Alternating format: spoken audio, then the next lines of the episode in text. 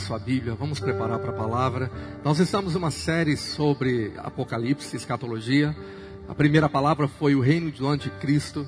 E agora eu quero falar sobre você está preparado para o arrebatamento? Preparados para o arrebatamento. Senhor, nós amamos a tua palavra, ela é luz para os nossos pés. Senhor, eu quero te clamar agora por revelação no Espírito, cada coração esteja aberto para receber a tua palavra, voz do Senhor. Se você ama a palavra de Deus, diga obrigado por tua palavra. Dá-me fome por ela, a querer cada vez mais te ouvir. Senhor, prepara a tua igreja para o maior evento que vai acontecer. Queremos estar preparados para o arrebatamento. Espírito Santo, fala conosco, fala com os nossos filhos, fala com as crianças. Oh, Você ama o Senhor? Fala, Senhor, eu amo a sua vinda. O arrebatamento ele pode ser agora. Fala, Senhor, eu quero estar preparado para essa hora. Um piscar de olhos estaremos diante do trono. Oh, aleluia, te damos todo louvor. O rei está voltando. O rei está voltando, a trombeta está soando, o meu nome a chamar. O rei está voltando, o rei está voltando, aleluia aleluia, Ele vem me buscar. Erga a tua voz, erga a tua, uma das tuas mãos. O Rei está voltando. O Rei está voltando. A trombeta está soando. Chamar. O rei está. O rei está voltando. Aleluia. Ele vem me buscar. Você está preparado? Se o arrebatamento fosse agora, você está preparado, meu irmão? Fala, Senhor, eu quero me encontrar preparado para essa grande hora. Abra sua Bíblia comigo no livro de Apocalipse, no capítulo 3, no verso 10. Jesus ele escreve a uma das sete igrejas da Ásia, e ele diz assim: Porque guardaste a palavra da minha perseverança, também eu te guardarei da hora da provação que há de vir sobre o mundo inteiro, para experimentar os que habitam sobre a terra. Aleluia. Diga para alguém ao teu lado assim: Deus vai falar contigo, meu querido irmão. Você pode se sentar. Se você não teve a primeira parte, você entra no nosso canal no YouTube e você vai assistir e ouvir. É tão importante você ter aquela primeira parte, da qual eu quero continuar agora. Eu expliquei sobre algumas linhas de entendimento teológicos que muitos cristãos têm com o assunto arrebatamento. E nós falamos sobre o reinado ou império do anticristo, que o Senhor diz que será um dos sinais da volta de Cristo. Portanto, aos estudiosos de teologia, você vai entender, quando você estudar sobre o assunto escatologia, o, o assunto das últimas coisas que irão acontecer, que aparentemente nós temos versículos que apoiam duas verdades.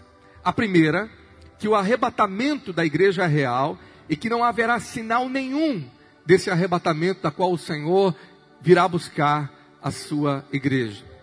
E há textos bíblicos que afirmam que o Senhor virá buscar a sua igreja ao soar da última trombeta, da sétima trombeta durante a grande tribulação. Então, com essas verdades nós cremos que a volta de Jesus, ela tem dois aspectos.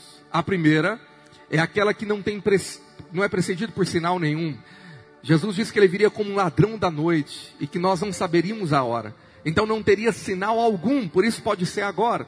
Então, muitos estudiosos acreditam que talvez se houvesse algum sinal, o único sinal bíblico para o arrebatamento iminente seria quando Israel fosse reorganizado como nação. E isso já aconteceu.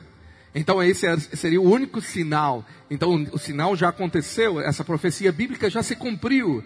Por isso, o arrebatamento pode acontecer a qualquer momento. E, segundo, o segundo aspecto seria quando Jesus, após a grande tribulação, vier com os, os anjos e os seus santos e todo olho verá, virá nas nuvens e ele vai buscar então o restante do seu povo chamado da ceia. Então esse entendimento é ilustrado por teólogos como Atmoni, um grande teólogo da história da igreja, chamado de a, as primícias e a ceifa. Quando você estuda Apocalipse, capítulo 14, revela que o Senhor, ele vem buscar as primícias do trigo, da colheita. Então, uma parte da colheita ou da plantação, ela amadureceu mais cedo. Isso é chamado de primícias em toda a Bíblia. E o restante será, é chamado de ceifa. Então, nós acreditamos, como entendimento teológico, no arrebatamento parcial. É assim a linha teológica que teólogos ensinam. E eu estou chamando da, do arrebatamento dos crentes vencedores. Isto é, aqueles que Jesus disse que guardaram a palavra da perseverança, Apocalipse 3:10. E o Senhor então deu uma promessa: eu os guardarei da provação que há de vir. Então a provação que há de vir se refere à grande tribulação, que vai durar três anos e meio. A tribulação são sete anos, mas três anos e meio é a grande tribulação, que a Bíblia diz que se esses dias não fossem abreviados, muitos não seriam salvos. Então haverá salvação durante a grande tribulação. Mas a Bíblia diz que na grande tribulação, o anticristo, que é a besta, e o falso profeta, eles vencerão muitos cristãos e os matarão. Nós precisamos estar preparados e entender verdades bíblicas que para ser salvo, você não precisa de qualificação nenhuma, a não ser crer no Evangelho e se arrepender. Se você crer no coração e confessar com a boca, você é salvo. Você não precisa ter condição ou qualificação, apenas crer. Mas nós acreditamos, eu creio que para o arrebatamento da, da igreja dos vencedores, das primícias, que vai ser poupada da grande tribulação, há condições. Não é para todos. Há uma qualificação. Jesus disse que estarão dois no campo, um será levado e o outro deixado. Dois estarão na casa, um será deixado, outro será levado. E ali está falando da igreja, não é de alguém que é ímpio ou crente, não, o texto é da igreja. Pastor, aonde reforça mais essa, essa visão? Que para ser arrebatado precisa de uma condição. Jesus disse em Lucas 21, verso 34, essa verdade. Abra sua Bíblia lá comigo. Evangelho de Lucas, capítulo 21, verso 34, diz assim: Acautelai-vos por vós mesmos para que nunca vos suceda que o vosso coração fique sobrecarregado com as consequências da orgia, da embriaguez e das preocupações deste mundo, e para que aquele dia não venha sobre vós repentinamente como um laço, pois há de sobrevir a todos os que vivem sobre a face de toda a terra. Vigiai, pois, a todo tempo, orando para que possais escapar de todas essas coisas que têm de suceder e estar em pé na presença do Filho do Homem, está em pé diante do trono. Aqui Jesus está dizendo de ser poupado, de escapar das coisas que hão de suceder. O que, que vai suceder? A grande tribulação, a vinda do anticristo, da besta, do dragão, que vai pelejar contra o povo de Deus, contra uma remanescente de Israel e a igreja do Senhor. Então, aquela linha que muitos cristãos acreditam que toda a igreja vai ser arrebatada antes da grande tribulação, não cola com esse texto e com muitos outros. Se você fosse arrebatado simplesmente porque você é salvo, você teria que rasgar esse, esse capítulo. E para que você teria que ter essas condições que eu vou ministrar hoje?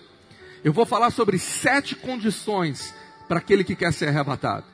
Se você não acreditasse que precisa aplicar essas condições, porque seria arrebatado, você não precisaria desse texto e de muitos outros que eu vou te mostrar na Bíblia. Mas como eu creio que o arrebatamento antes que nos livra da grande tribulação, não é para todos, mas é para aqueles que cumprirem essa condição. Então nós precisamos então ouvir essa mensagem. Sete condições para que eu e você possamos participar do arrebatamento. Você está preparado? Nesse texto, nós vemos que o arrebatamento será antes da grande tribulação para uma parte da igreja que cumpriu a condição. Então eles foram livrados, como o Senhor Jesus disse em Apocalipse, daquele grande dia. Eles escaparam de passar pela grande tribulação. E aqueles que não estão preparados, eles então ficarão para a grande tribulação. Bom, semana passada eu fiz uma pergunta se você crê que isso vai acontecer paulatinamente, um processo, ou repentinamente. Mas quando eu estava estudando essa semana, me veio um versículo do apóstolo Paulo dizendo que repentinamente acontecerá. Aquilo, aquilo deu um temor no meu coração. Porque de uma noite para o dia, as coisas podem mudar em frações de horas no mundo inteiro, e você sabe disso pelos últimos acontecimentos. Então, o que eu estou te dizendo é algo muito claro, porque o início dos sinais para a grande tribulação vir, e um deles é o surgimento do anticristo, é uma realidade. Mas talvez o maior sinal, que eu disse semana passada, que o, a, a grande tribulação vai acontecer, é o arrebatamento de uma parte da igreja. E quem não foi arrebatado, foi deixado para trás. Por quê? Porque não cumpriu as condições que Jesus disse. Não se qualificou para isso. Então eles ficarão na grande tribulação e vão sofrer, não a ira de Deus. As sete taças não é para a igreja, porque você já foi salvo da ira de Deus, mas vão sofrer na mão do anticristo e do falso profeta e do dragão, a trindade satânica. Eles vão marcar com sinal, vão perseguir, vão expulsar os cristãos e os judeus das nações. Muito, muito, o cenário bíblico estão claros desses tempos. Mas se você quer ser poupado e escapar desse dia, como o texto que nós acabamos de ler, você precisa então cumprir as condições para ser parte dos cristãos maduros, chamado de primícia. A primícia é quem amadureceu primeiro, é quem foi aprovado, é quem está preparado para ser arrebatado.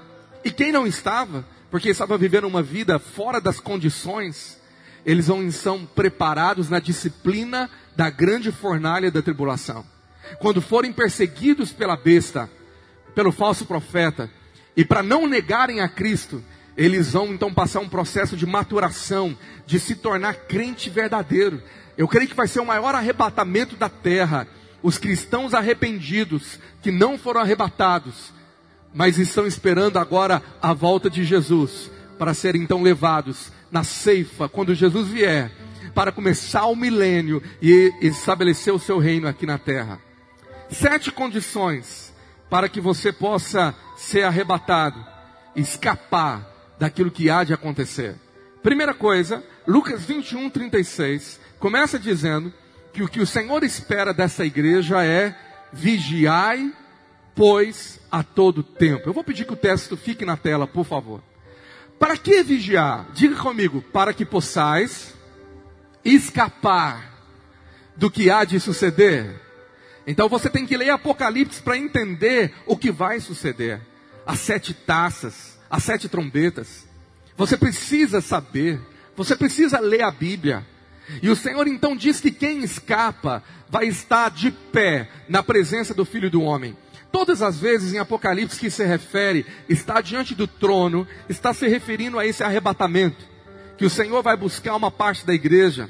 Isso vai ser o maior sinal. O mundo vai ficar atônito quando milhares de pessoas simplesmente desaparecerem da face da terra. Primeira condição, então, é vigiai e orai. Sempre vigiar está junto com orar. Vigiar e orai. O Senhor diz vigiar e orai, porque a carne não está pronta, uh, porque ela é fraca, por mais que o espírito esteja pronto. O Senhor está dizendo: só vão escapar da grande tribulação os crentes que levam uma vida de vigilância e oração. Diga comigo: vigilância, vigiai e orai a todo tempo. Pastor, o que, que é? O que, que é isso? O que, que é uma vida de oração? Vida de oração é vida de comunhão com Deus. Vida de oração não é orar de vez em quando, orar na hora do almoço, orar no jantar, ah, orar para dormir. Não, é uma eterna comunhão, da qual eu tenho meu tempo a sós com Deus, da qual eu dedico minhas primícias a Ele, coloco Ele como prioridade, o Senhor está acima eh, de tudo na minha vida, mas aquela oração que eu me dediquei durante o meu dia, me leva a estar conectado durante o dia todo. Eu estou trabalhando, a minha mente está no Senhor. Eu estou em adoração. Eu estou orando em espírito, como a Bíblia diz que eu posso orar, mesmo não falando com a, com a minha boca, orando com a minha alma. Vida de oração é vida de comunhão com Deus. É viver na prática da oração. Por isso que nós estamos no ano da oração. Nós estamos com uma escala de 24 horas de oração por dia. A cada dia da semana, nos 365 dias desse ano, tem uma pessoa escalada agora orando pela sua vida, pela igreja. Isso é maravilhoso. Você pode aplaudir o Senhor por esse grande mover, porque eu creio que isso é obra do Espírito, não é obra nossa. Amém. Agora, o que é uma vida de vigilância? Vigiar é estar acordado. A Bíblia fala sobre estar acordado no sentido espiritual, no meio da noite. Jesus usou muito essas parábolas. Vigiar, para você não cair em tentação, para você não cair no erro, para você não cair no, no, não ter o tipo de conduta do mundo, não ser mundano, não se esfriar na fé, nem ficar morno, porque o morno o Senhor Jesus vai vomitar. Lembra que, que só fica morno quem estava quente, não quem estava frio. Então, uma vida de vigilância é uma vida que me faz ficar preparado para viver em vitória contra os inimigos que querem me tirar da presença de Deus. E para isso eu te indico a mensagem da última quinta, como ser mais que vencedor. Eu preguei essa mensagem, foi tão especial para a minha vida, quinta agora passado, e muitos irmãos aqui foram tão, tão tocados e abençoados. Você que não pode estar, anota para você ouvir durante essa semana. Porque vigilância é andar em vitória sobre o pecado, sobre o mundo, sobre o diabo, é andar em vitória contra o desânimo espiritual. Há muitas coisas que se levantam contra você para te tirar do foco em Deus. Isso é uma realidade, para te tirar os seus olhos de Jesus, para te desanimar, para te esfriar. E o diabo é, arma ciladas para você ficar esmorecer e ficar chateado contra Deus, contra a igreja, contra a liderança e ciladas tão bem arquitetadas. Ele coloca alguém para falar mal contra de você. Ele coloca alguém que você confiava para trair você. E aquilo esfria você da vida da igreja e por consequência da vida com Deus, porque não tem como desassociar uma coisa da outra. Quem está me entendendo, diga amém. Então a primeira condição para o arrebatamento é uma igreja que tem vida de oração, porque ela tem vida de comunhão com Deus e ela tem vida de vigilância. É a primeira condição. A segunda condição está em Mateus 24. Vamos andar por profecias bíblicas no capítulo escatológico que Jesus fala sobre a volta dele em Mateus 24, verso 40. É uma palavra aqui para a igreja. Ele diz: Estão, então dois estarão no campo, um será tomado e deixado o outro. Duas estarão trabalhando no moinho, uma será tomada e deixada a outra. Portanto, vigiai, porque não sabeis em que dia vem o vosso Senhor. Mas considerai isto: se o pai de família soubesse a que hora viria o ladrão, vigiaria e não deixaria que fosse arrombada sua casa. Por isso ficai também vós apercebidos, porque a hora em que não cuidais, o filho do homem virá. Aqui esse texto apoia a visão do arrebatamento, porque a volta de Jesus, propriamente dita, para estabelecer o seu reino e buscar toda a igreja, vai ser precedida por muitos sinais. E um deles é o anticristo. Muita coisa ele vai fazer que a Bíblia já declarou. Ele vai colocar uma imagem no templo. Essa imagem vai ser idolatrada porque ela vai falar. Ele vai ser ferido e vai ressuscitar. O falso profeta vai operar muitos sinais. Então, para a volta de Jesus, para estabelecer o final da grande tribulação e o seu reino, tem muitos sinais. Mas para o arrebatamento, Jesus disse: Você não sabe o dia nem a hora que vem o vosso Senhor. Então o verso 44 nos dá uma condição, além de vigiar e orar. Qual é? Por isso ficai também vós apercebidos. Eu fui estudar essa palavra, e a palavra apercebido no grego, que foi escrito uh, os evangelhos, no original, etomoios, ou etoim, etoimos. Essa palavra grega, ela literalmente pode significar estar pronto, ficar pronto, prontidão, está pronto. Imagina que você vai pegar um ônibus num ponto aqui, e você está no ponto de ônibus. E o ônibus para, abre a porta e você fala assim para o motorista: Espera aí, esqueci minha bagagem, minha mala está lá em casa. Eu vou lá correndo buscar porque eu não estou pronto para ir. O ônibus vai te esperar? Os passageiros vão falar assim: Você está louco, eu tenho horário, você deveria estar pronto. O arrebatamento é para a gente, gente que está com a bagagem espiritual na mão: Senhor, estou pronto. Ficar apercebido é você não estar esquecendo nada para trás.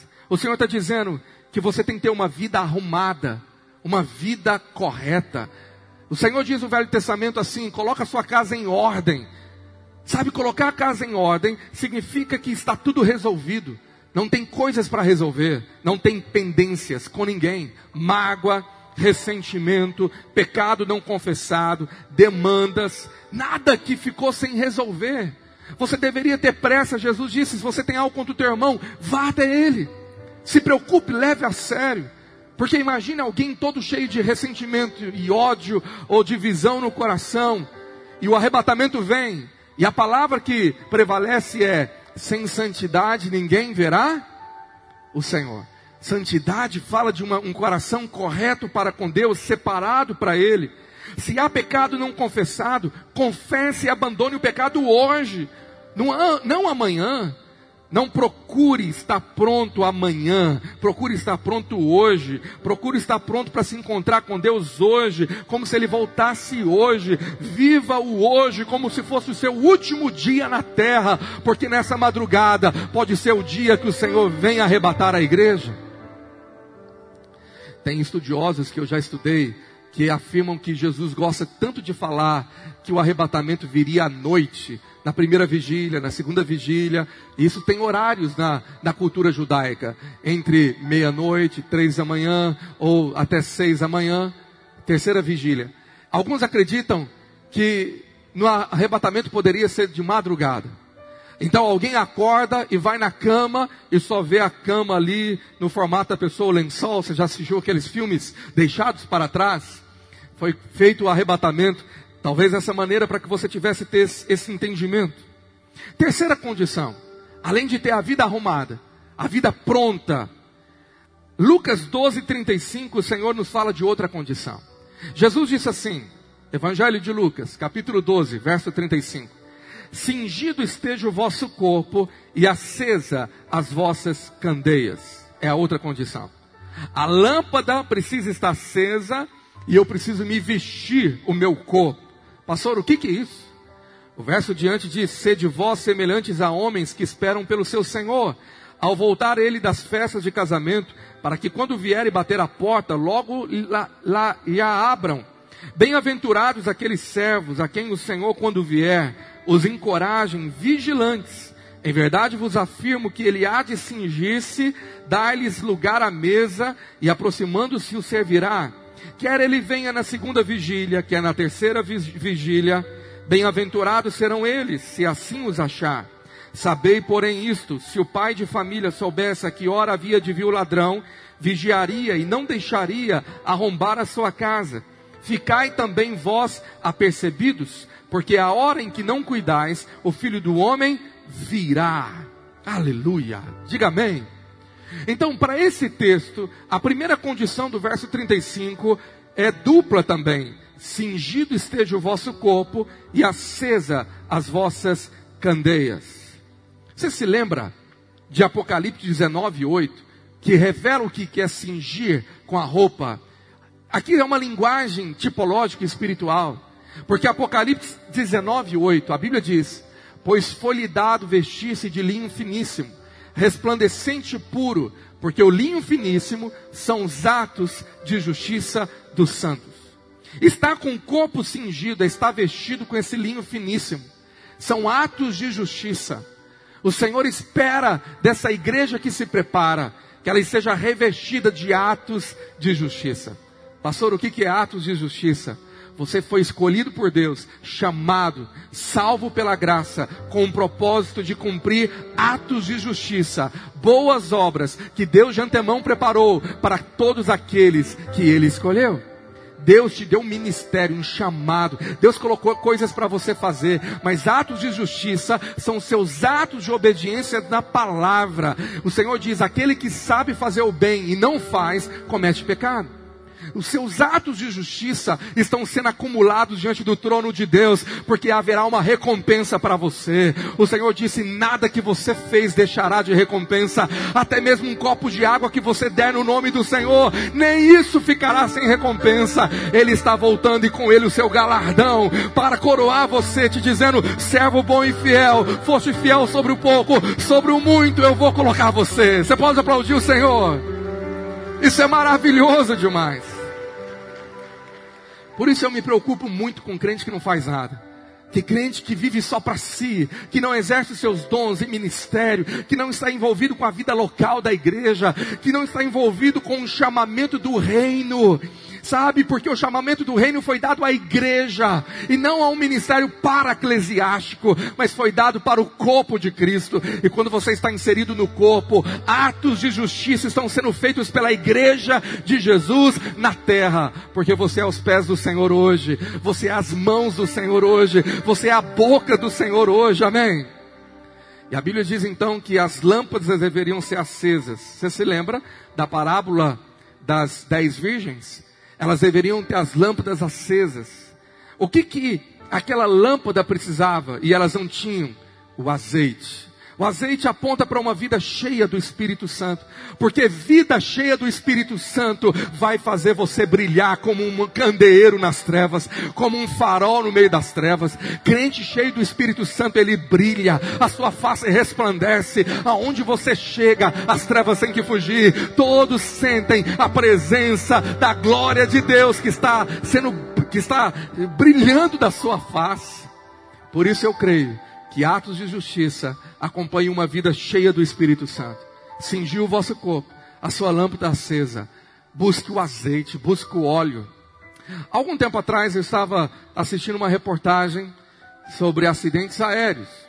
Estava no meu tempo de descanso e me chamou a atenção para entender o porquê que um avião muito importante ele caiu e ninguém sabia o motivo, porque o avião estava sobre todas as devidas condições, inspecionado, estava tudo ok, não tinha motivo. Então foram fazer pesquisas profundas e eu fiquei assim atento para ver as nuances, os detalhes para chegar a uma conclusão, porque não tinha lógica que aquele avião perdesse a altitude do nada e caiu no meio do mar, matando dezenas e dezenas de pessoas. E quando chegou no final da, da reportagem, e eles descobriram, os cientistas, pesquisadores, os técnicos, foi um motivo muito bobo, bobo. O mecânico esqueceu de colocar óleo numa peça desse tamanho, num parafuso. Faltou graxa. Porque não foi o óleo lá, aquilo foi enferrujando, ficando gasto, não tinha óleo e aquilo se quebrou. E um pequeno parafuso fez um avião cair, porque faltou óleo no parafuso. Meu irmão, parece uma coisa pequena, um detalhe, mas a falta de azeite na sua vida pode fazer a sua vida cair em pecados terríveis, arruinar, porque faltou azeite, faltou óleo na sua vida que protegesse você das moscas. Davi fala: unja a minha cabeça com teu óleo, para que o meu cálice possa transbordar. Tem azeite do Espírito Santo hoje para você nessa noite. Ele vai ungir você com óleo espiritual, amém? Para você sair daqui com unção sua vida. Diga amém. A unção nos faz brilhar como lâmpadas acesas, como lâmpadas que brilham. A quarta condição é amar a vinda do Senhor. Quantos amam a vinda do Senhor? Quando eu canto sobre arrebatamento, meu coração enche, enche de temor e alegria. O apóstolo Paulo diz em 2 Timóteo 4:8. Abra sua Bíblia, anota esse texto. Já agora a coroa da justiça me está guardada, a qual o Senhor, reto juiz, me dará naquele dia, e não somente a mim, mas também a todos quanto amam a sua vinda. Quem ama a vinda do Senhor? então tem uma coroa guardada para você. Há uma coroa que não é só para o apóstolo Paulo, mas é para mim também para todos quanto amam a vinda do Senhor. Mas amar a vinda do Senhor não é só cantar para que ele venha, não é só dizer maranata, mas amar a vinda do Senhor é ter um desejo ardente de estar com ele é ter um desejo, um anseio para que Ele venha te buscar, porque você quer o amado da sua alma, você quer encontrá-lo, você quer vê-lo face a face, porque há uma paixão na vida da noiva de Cristo pelo amado, pelo nosso noivo. Então, muitos pensam que esperar a vinda do Senhor é simplesmente não fazer nada, mas Paulo diz que ele amava a vinda. Como que eu posso expressar o meu amor ao Senhor? Como eu posso expressar o meu amor para que ele venha? Sabe, um dos tipos de gente que não ama a vinda do Senhor é descrito pelo apóstolo Paulo em 2 Coríntios, ou 1 Coríntios, melhor, capítulo 15, verso 19. Ele diz assim: Há tipo de gente que é esse texto. Se a nossa esperança em Cristo se limita apenas a essa vida, somos os mais infelizes de todos os homens. Homem infeliz, mulher infeliz é quem vive uma vida cristã para essa terra. A cabeça é ser abençoado na terra. Eu quero um carro novo, uma casa nova. Eu quero viver uma vida luxuosa e confortável. E aí tem gente que fala assim, e eu já ouvi crentes falando isso. Ah, antes do arrebatamento, eu quero casar primeiro. Não pode arrebatar, não. Eu tenho que experimentar o casamento. Ah, eu quero ter filhos primeiro. Ah, eu quero fazer isso, eu quero viajar o mundo primeiro, eu quero fazer aquilo guarda o que eu vou te falar com muito amor e temor. Se há alguma coisa que você queira e ame mais do que a vinda do Senhor, você ainda não está qualificado para o arrebatamento. O Senhor vai falar: você quer casar primeiro? Vai casar na grande tribulação. Se o arrebatamento vem para gente que é sincera com Deus, que ama a vinda do Senhor, o Senhor conhece o nosso coração mas tem corações que não estão alinhados com o relógio do céu. Eles não queriam ser arrebatados porque não há esse desejo de ver a face do Senhor, dizer: não há nada nessa terra ou na eternidade que se compara de ver a face do meu Deus. Era aquilo que Jó tanto esperava que Moisés, que Davi dizia: uma coisa só eu peço e sempre buscarei, que eu possa habitar na casa do Senhor todos os dias da minha vida, para todos sempre. É isso que eu quero mais e mais na minha vida. É para esse tipo de gente que tem o Senhor acima de tudo. Fala, Senhor, casar é bênção, ter filho é bênção, mas maior bênção ainda está na tua presença, pois nada se compara ao Senhor. Então, tal pensamento, ela, ele revela que o seu coração não está no céu, mas aqui na terra, porque nem todos amam a vinda do Senhor. Eu me lembro, alguns anos atrás, quando eu acordei de madrugada em prantos, eu tive um sonho eu estava chorando no sonho, eu acordei muito, muito emocionado. E eu fui me lembrar que o sonho era do arrebatamento. Eu sonhava encontrando com o Senhor, e foi um sonho maravilhoso. E eu não queria que o sonho acabasse. E eu acordei em prantos de alegria, dizendo: Senhor, me dá o sonho de novo. Eu quero te perguntar: você sonha de estar com o Senhor? Você sonha que seja hoje, num piscar de olhos, você se encontrar diante do trono do Cordeiro de Deus, que foi morto, mas ao terceiro dia ressuscitou? Imagina isso. Você ama a presença do Senhor? Você ama a vinda do Senhor?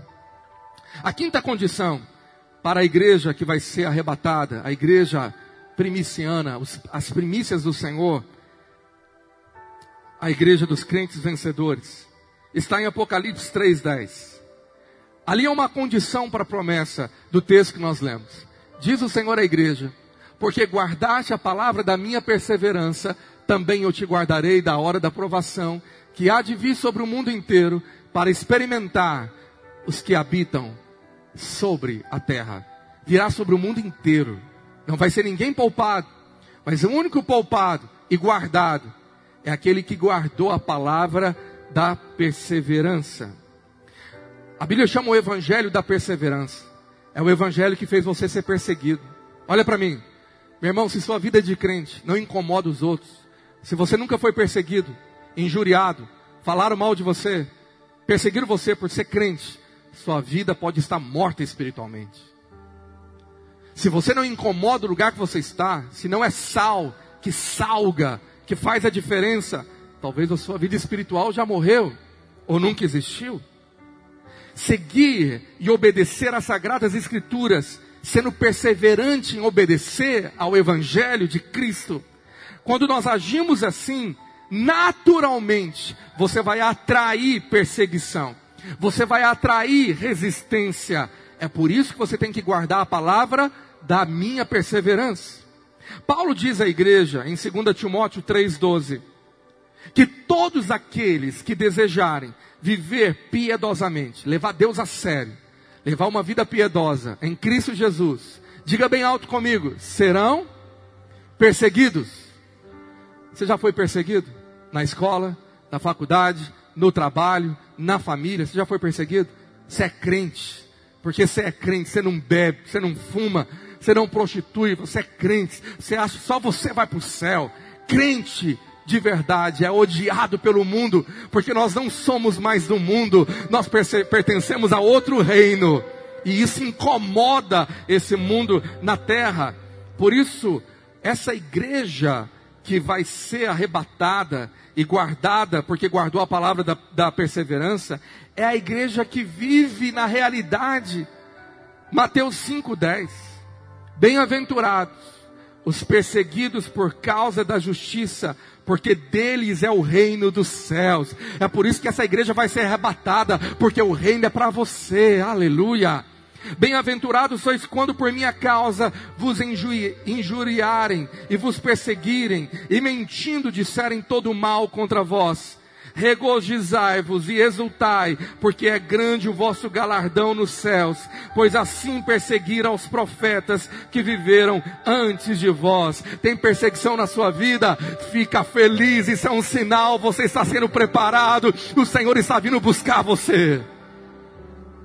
Sexta condição, e a penúltima. A Bíblia diz, aqui nesse texto, no verso 13 agora, olha aí. Vós sois o sal da terra. Ora, se o sal vier a ser insípido, como lhe restaurar o sabor? Para nada mais presta, senão para lançado fora, ser pisado pelos homens. Vós sois a luz do mundo. Não se pode esconder a cidade edificada sobre um monte. A sexta condição, diga comigo bem alto, é ser sal da terra e luz do mundo a igreja do Senhor que faz a diferença nessa terra, que está detendo a vinda do anticristo, igual eu te ensinei semana passada, que eu creio que esse é o fator. Quando o arrebatamento acontecer, então o diabo vai cair na terra com grande fúria, como dizem Apocalipse 12, 12, sabendo que pouco tempo lhe resta, porque tinha um crente vencedor, uma parte da igreja que era sal e luz do mundo, que estava detendo o poderio do anticristo. Mas quando essa, essa igreja igreja, essa parte da igreja for arrebatada, então esse mundo vai viver um caos, porque não haverá mais quem é sal ou luz, até que aqueles que serão perseguidos e sejam prontos para a volta do Senhor. Então hoje o Senhor está, sabe, usando pessoas para ser sal. Sal é que dá sabor, faz diferença, mas que preserva, que preserva. Sabe, talvez Deus está abençoando a sua família, sua, sua empresa, sua cidade, só por sua causa, porque você está preservando lá. Coisas ruins poderiam acontecer, mas você é a luz do Senhor naquele lugar que está afugentando as trevas de entrar. Aleluia. Mas quando isso é retirado, meu irmão, as trevas entram. Sabe, ser igreja do Deus vivo na terra é ser igreja viva. É a igreja que entende o verso 15 de Mateus 5. Jesus diz assim: Não se acende uma candeia para colocá-la debaixo do alqueire, mas o velador e alumia todos os que se encontram na casa. Assim brilhe também a vossa luz diante dos homens, para que vejam as vossas boas obras e glorifiquem o vosso Pai que estás no céu. A sua vida brilhe através das suas obras. Meu irmão, o que você faz resplandece o brilho do Senhor. Tem muita coisa que você faz que não é pecado, mas o Senhor diz que não convém aos santos. Sabe, nós somos livres do pecado, você poderia fazer muita coisa. A Bíblia diz: tudo me é permitido, mas nem tudo me convém. Tem coisas que você não faz, que não convém, porque você está privando para um bom testemunho na sua família, porque você é ali que representa a esperança em Cristo. Eu me lembro de um dia, de uma família muito ímpia, muito carnal, que tinha um cristão, um crente na casa. Ele era a âncora da esperança, ele era o pilar. Mas um dia, aquele jovem se cansou ele achou que o fardo era pesado diante de tanta perseguição da família tão ímpia e imoral. E ele se desviou. Quando ele se desviou, um dos irmãos veio, veio a, a, a, assim abaladíssimo, dizendo: Olha, se aquele crente na minha família se desviou, o que vai ser do resto? Se ele agora está bebendo e aprontando, agora eu acho que não há mais esperança.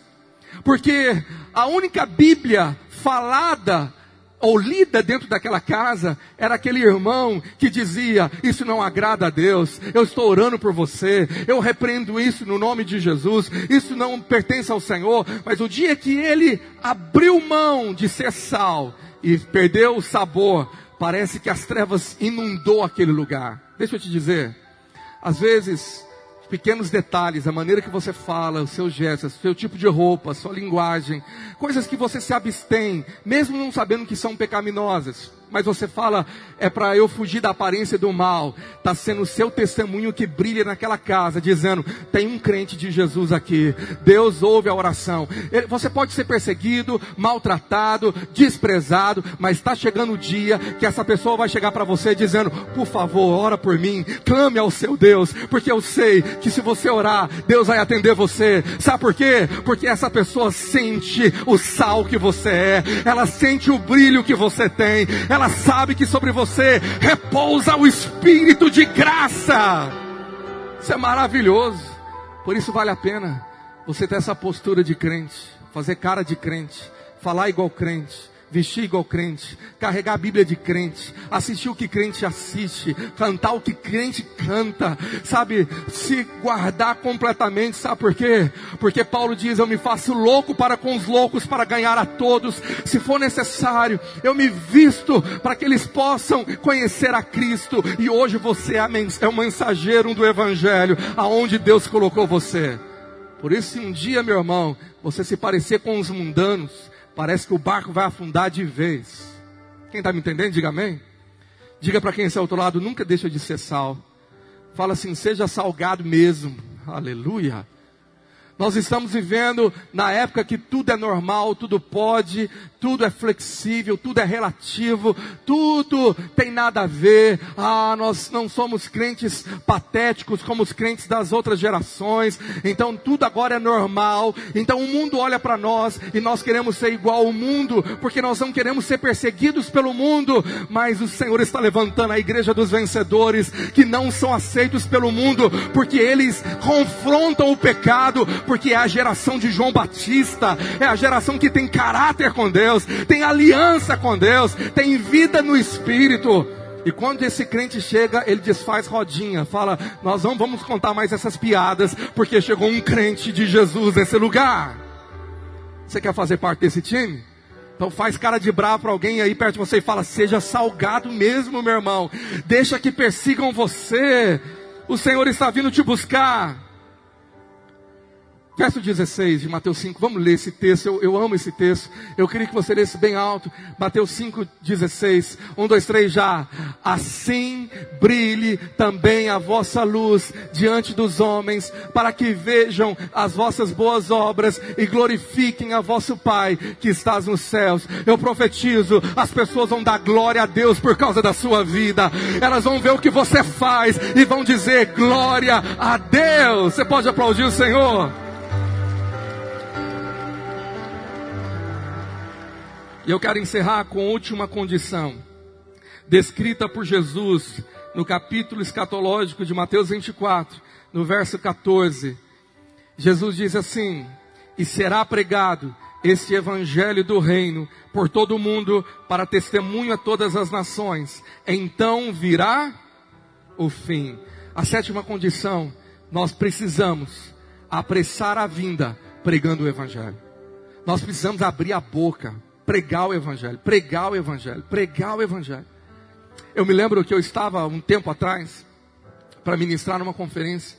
E o autor e o pastor titular daquela igreja, da qual eu amo muito, um grande homem de Deus.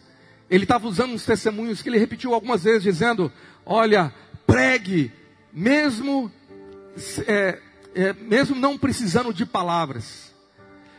Pregue, pregue, mesmo que você não fale nada. Eu sei que isso é uma verdade. Nós pregamos com o nosso testemunho, eu acabei de falar.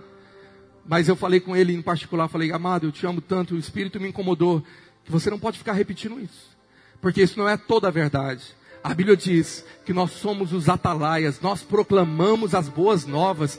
Crente prega com testemunho, mas tem que pregar com a boca aberta, dizendo: Jesus está voltando e Ele ama você, Ele é o Salvador de toda a terra. Meu amado, nós estamos perdendo a arte dada à igreja de pregar o Evangelho. Isso não foi dado a anjos, por mais que eles queriam, foi dado a mim e foi dado a você. Por isso, aonde você estiver, você precisa ter a ousadia e a coragem de pregar o Evangelho.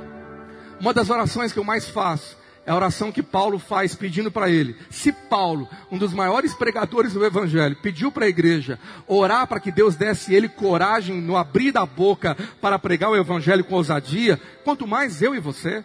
Nós não podemos nos envergonhar, ter vergonha da hora, ter medo. Eu me lembro quando os meus filhos estão usados pelo Senhor em momentos que eles tiveram experiências. A gente estava em restaurante, a gente estava em qualquer lugar, e a minha filha ou meu filho, é, o garçom vinha servir, e o meu filho então chamava ele e falava: Posso falar de Jesus para você? Às vezes eu falava, eu não estou com a mesma coragem, que eu estou com uma fome agora, sabe? Mas eu deixava e, e aí ele ia evangelizar o garçom e orar por ele. Quantas vezes a minha filha fez isso? Deixa eu te dizer, eu fico tão feliz hoje a minha filha está dedicando as suas férias pregando o evangelho em comunidades carentes lá da capital do estado de São Paulo, está lá em casas, em casa em casa pregando o evangelho, vivendo uma experiência de missões. Eu creio, eu creio, clamo a Deus que isso queime no seu coração também, querer proclamar o evangelho de Jesus, porque Jesus está voltando.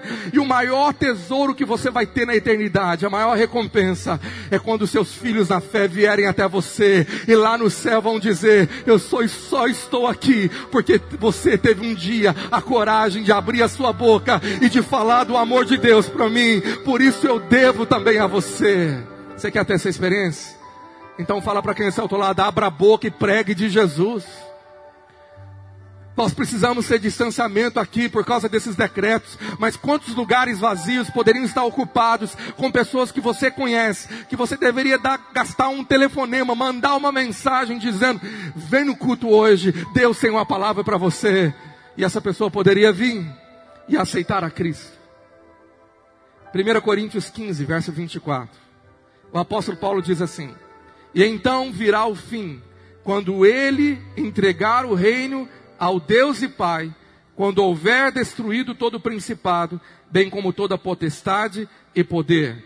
Talvez você ache que isso está demorando, ou que vai demorar, porque muitas nações, tribos, ainda não ouviram o Evangelho.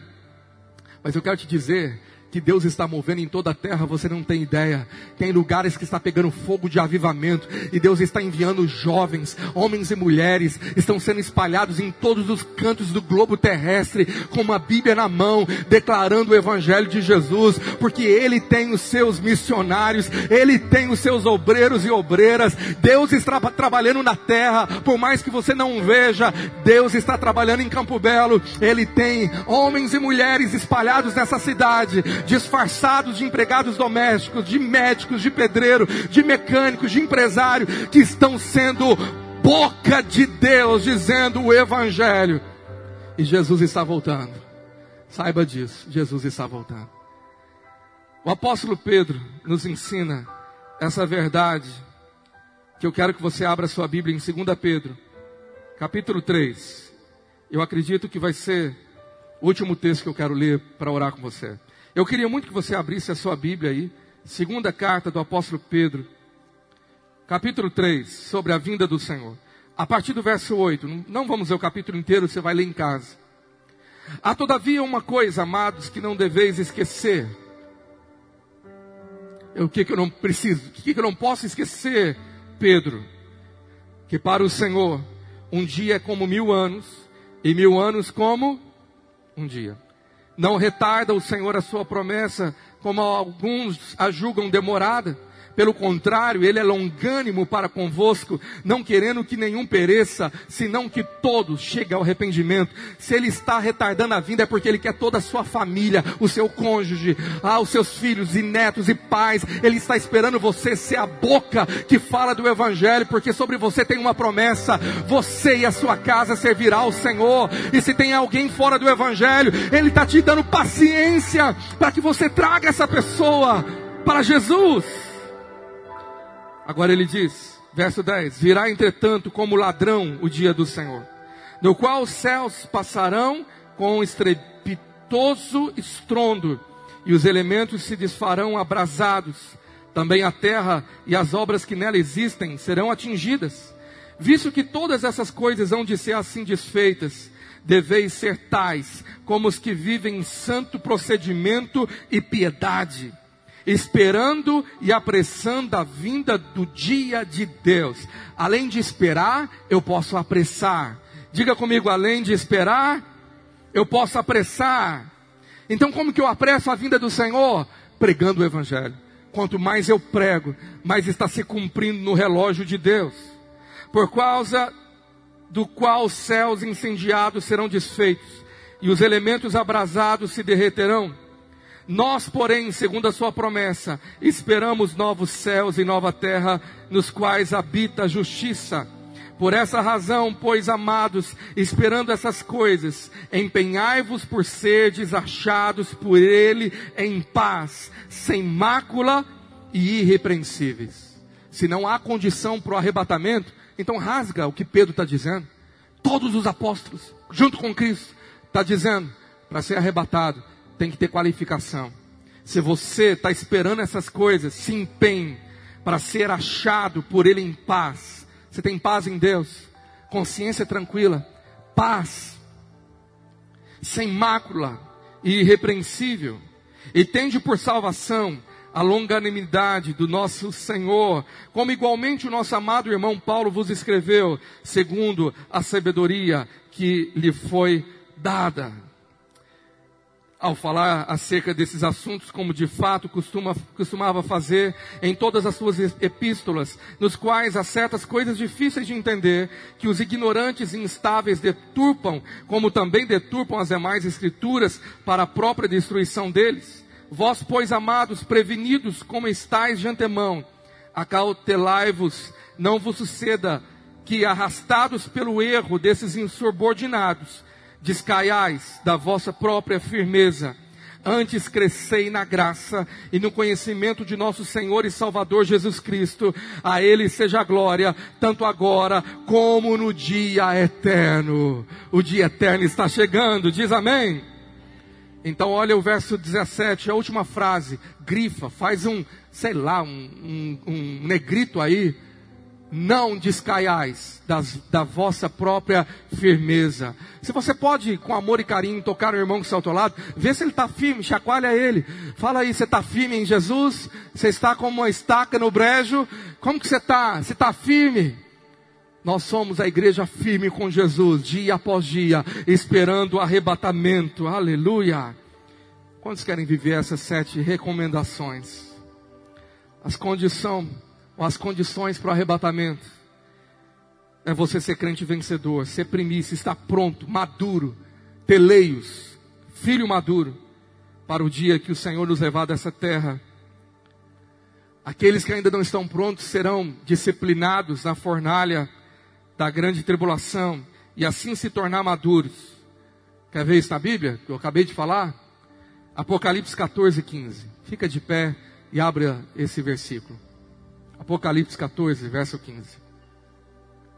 Outro anjo saiu do santuário, gritando em grande voz para aquele que se achava sentado sobre a nuvem: Toma a tua foice e ceifa, pois chegou a hora de ceifar, visto que a seara da terra já amadureceu. Aqui é depois da grande tribulação.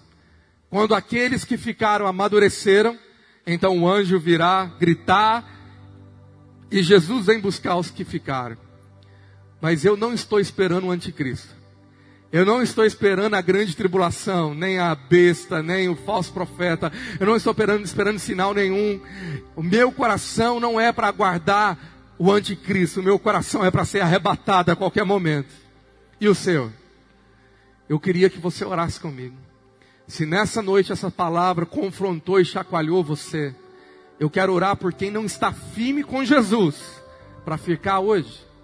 Eu quero orar por aqueles que não decidiram ser batizados nas águas. E Jesus diz que isso é uma condição, aquele que crê e for batizado será salvo.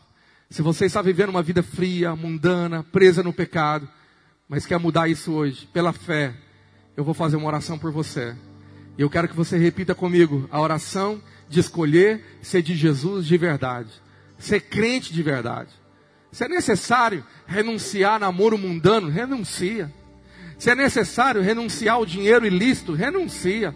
Se é necessário renunciar a tipo de vício, cigarro, cerveja, o que é isso diante daquele que morreu no Calvário por você, para te dar vida e vida abundante? Jesus vai fazer nova todas as coisas nessa noite, se você convidá-lo para ele se tornar Senhor de verdade e reinar de verdade na sua vida a partir desse culto. Por isso você entrou aqui hoje, talvez com uma vida mais para lá do que para cá. E hoje Jesus te chama, porque o Rei está voltando. Eu queria que você ouvisse esse refrão novamente, colocasse sua mão no teu coração e convidasse Jesus para entrar. E logo após eu vou orar por você. O Rei está voltando. O Rei está voltando a trombeta está soando, o meu nome a chamar. O rei está voltando, o rei está voltando.